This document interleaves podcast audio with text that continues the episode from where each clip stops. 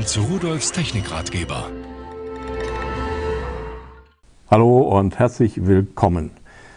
Ein Fernsehgerät, so wie ich es hier zum Beispiel stehen habe, das hat in aller Regel, wenn überhaupt, einen DVB-T-Empfänger eingebaut oder kann das alte Analogsignal empfangen.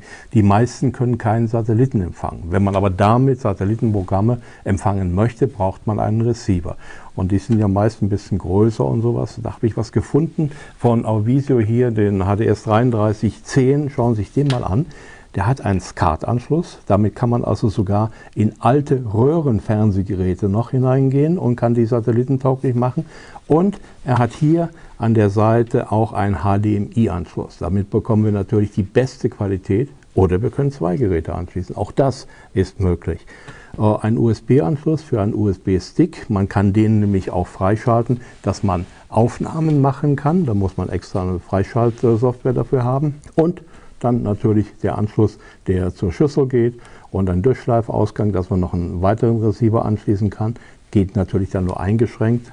Und hier ein Anschluss für diesen externen Empfänger, denn da dieser Receiver in der Regel hinter dem Fernsehgerät ist, würde er sonst nicht erkennen können, was Sie ihm mit der Fernbedienung, die natürlich auch dabei ist, sagen.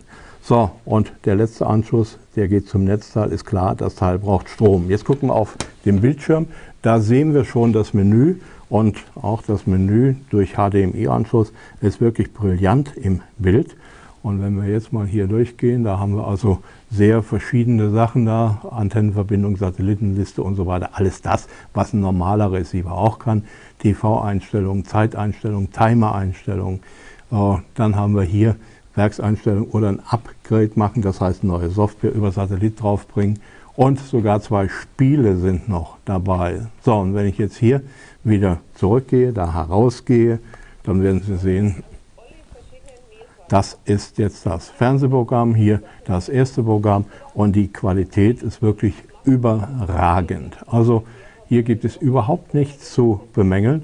Es ist ein Fernsehbild wie von einem großen Receiver, nur dass der viel kleiner, viel schöner und viel praktischer ist.